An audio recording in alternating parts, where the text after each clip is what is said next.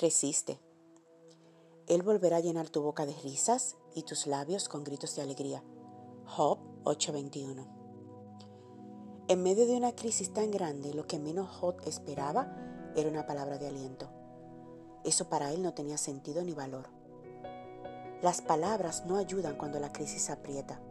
Se hace difícil asimilar que las promesas de Dios están para ti y se cumplen. Así que la buena intención de este amigo de Job no creó todo el impacto esperado. Pero no culpemos a este hombre.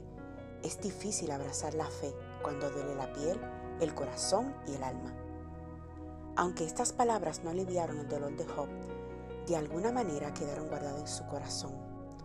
Un día llegó el alivio total y la sanidad para él. Ese día final de tu crisis no lo determinas tú, lo determina Dios impulsado por tu actitud. Las crisis son temporadas de crecimiento que transforman nuestras vidas. Ninguno que haya superado una estación de dolor vuelve a ser el mismo. Será fuerte y sensible a la vez. Al final del libro de Job, su vida fue prosperada y su salud restaurada. No será menos para ti.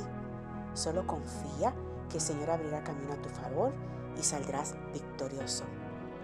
Resiste, falta menos. Recibe bendiciones abundantes en este día.